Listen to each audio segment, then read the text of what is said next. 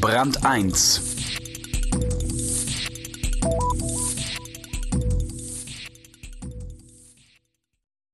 Jede Generation nimmt für sich in Anspruch, dass die Geschwindigkeit der Veränderungen in ihrer Zeit besonders atemberaubend und erschreckend ist, mit neuen Chancen und neuen Gefahren.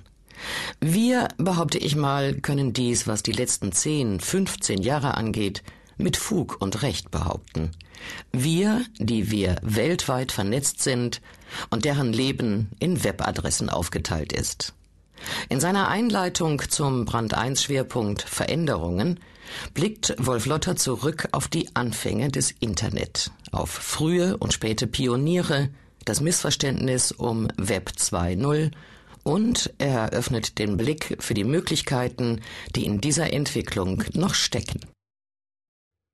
Wo sich alles schnell verändert, scheint alles unscharf zu sein. Das liegt am Auge des Betrachters. Wer sich nicht mitbewegt, sieht schlecht. Ganz besonders im World Wide Web. Ein Text von Wolf Lotter. Erstens die unschärfe Relation. Die alten Griechen waren offline, aber nicht blöd.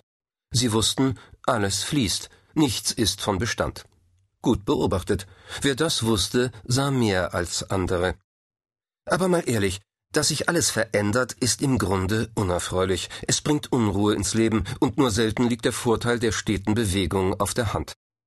Wo immer die Veränderung ihr Werk tut, ist das Jammern nicht weit, und wo sie ignoriert wird, ist es noch schlimmer. Warum haben wir das nicht vorher gewusst? Wieso fällt uns das wieder so spät ein? Tja, warum? Gehen wir online. Wir suchen nach dem Wort Veränderung und finden in der Enzyklopädie Wikipedia folgende Beschreibung. Veränderung kennzeichnet den Übergang von gleich zu verschieden. Das ist immerhin ein brauchbarer Hinweis darauf, dass die Veränderung dafür sorgt, dass sich das, was sich verändert, vom Rest unterscheiden lässt. Wann aber genau macht es Klick? Wann verändert sich etwas? Wo liegt der exakte Veränderungszeitpunkt? Diese Erkenntnis wäre Gold wert. Nur ist das nicht drin. Ein wenig Trost bietet in diesem Fall nicht der Glaube, sondern handfeste Physik.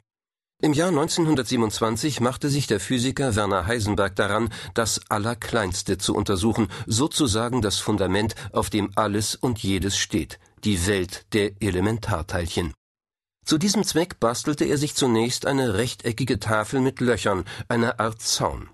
Diese Barriere bombardierte er mit Elektronen.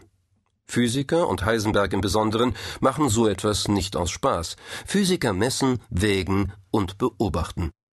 Werner Heisenberg machte seine Arbeit, und dann staunte er.